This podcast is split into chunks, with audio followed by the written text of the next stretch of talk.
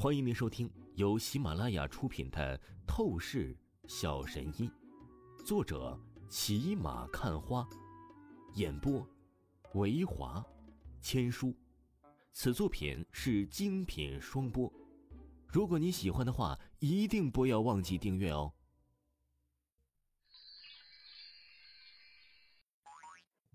第两百一十五章，第两百一十五集，阴险算计。家主，对方是韩城市一个很恐怖厉害的年轻天才武者，名叫王峰。江家家主的身旁，一个仆人立即应声说道：“详细资料呢？背景身世，没有调查清楚吗？”江家家主阴沉说道：“暂时调查不到，只是能够肯定一点的是，他的实力起码是达到了筑基后期的战力级别。”那仆人又是说道：“什么？一个年轻人怎么会有如此厉害的实力？难道他是隐世的武道宗门弟子吗？”江家家主难以置信的出声道：“这应该不是的。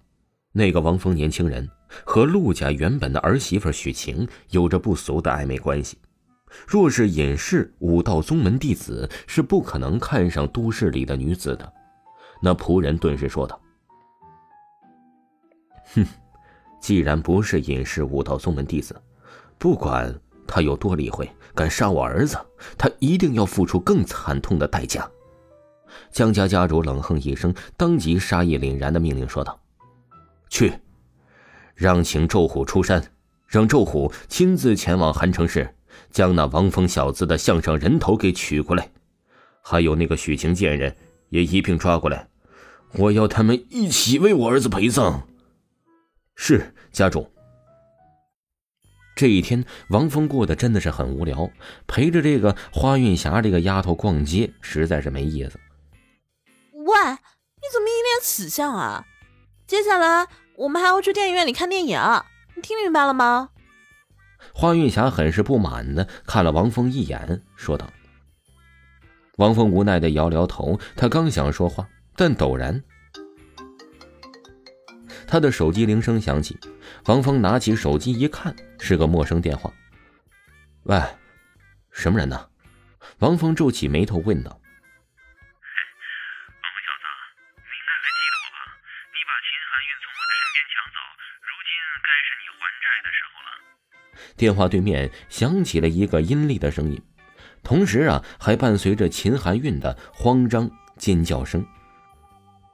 你是那张家的张鹏，混账！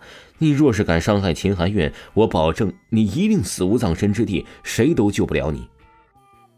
王峰听到秦寒韵的慌张尖叫声，瞳孔顿时一阵收缩，神情啊，仿佛是九幽地狱死神，杀意滔天的说道。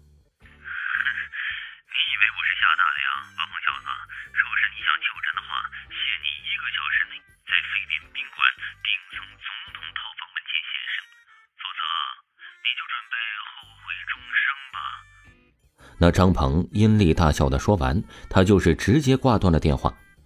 王峰阴沉着脸，他眼中前所未有的杀意不断的浓烈爆发出来。若是这一次秦寒韵出了事他一定要把整个张家全部毁灭。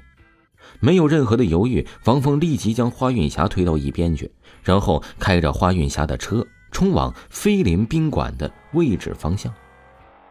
喂，混蛋，你你什么意思啊！竟敢抛下我！我一定要向若飞姐告状！真是气死我了！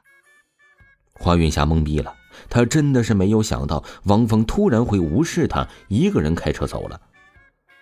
哒哒哒！突然，一众邪异的男子身形走了过来，他们顿时围住了花云霞。哼，小妹妹，看起来呀，你很缺人陪伴呢。怎么样，让我们一群兄弟陪你玩玩吧？这些邪异男子很是玩味戏谑的看着花运霞，花运霞一愣，旋即冷笑起来。砰砰砰！仿若闪电，顿时一道冰冷的女子倩影现身在花韵霞的面前。她腿风凌厉，简直如女中战神一般。三秒钟不到，她就是将这些邪异男子全部都是甩飞了十米开外，成为死狗，砸倒在地上。韵霞，你没事吧？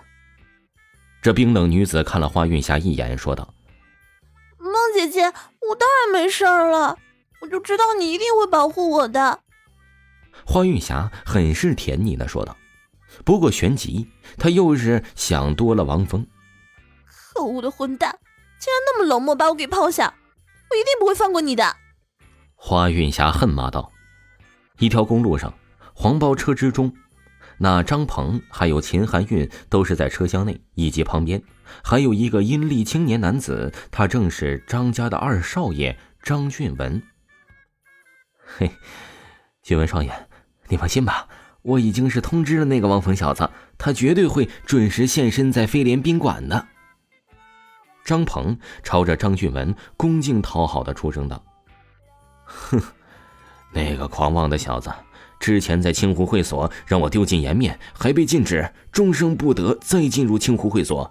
这次我一定是要将他给报复到极致。”这张俊文冷哼一声，神情无尽怨毒的出声道。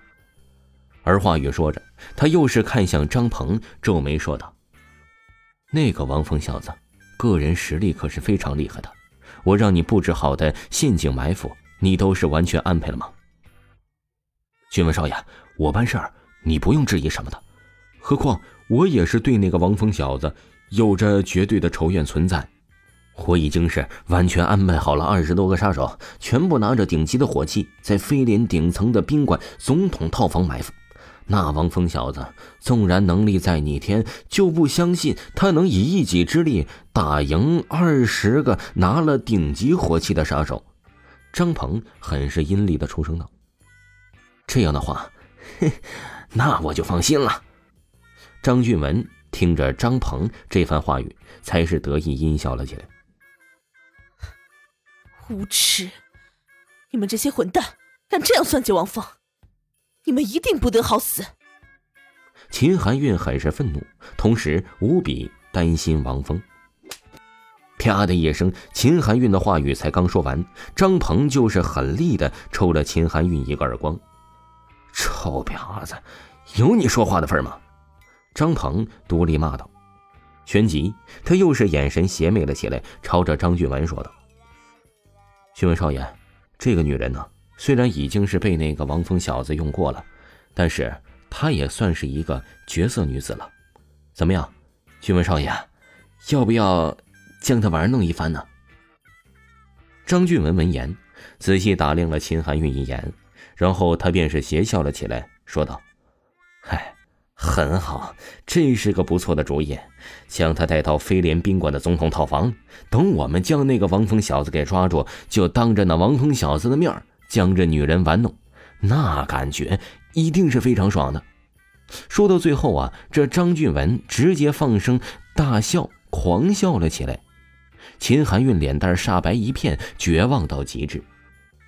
听众朋友，本集播讲完毕，感谢您的收听。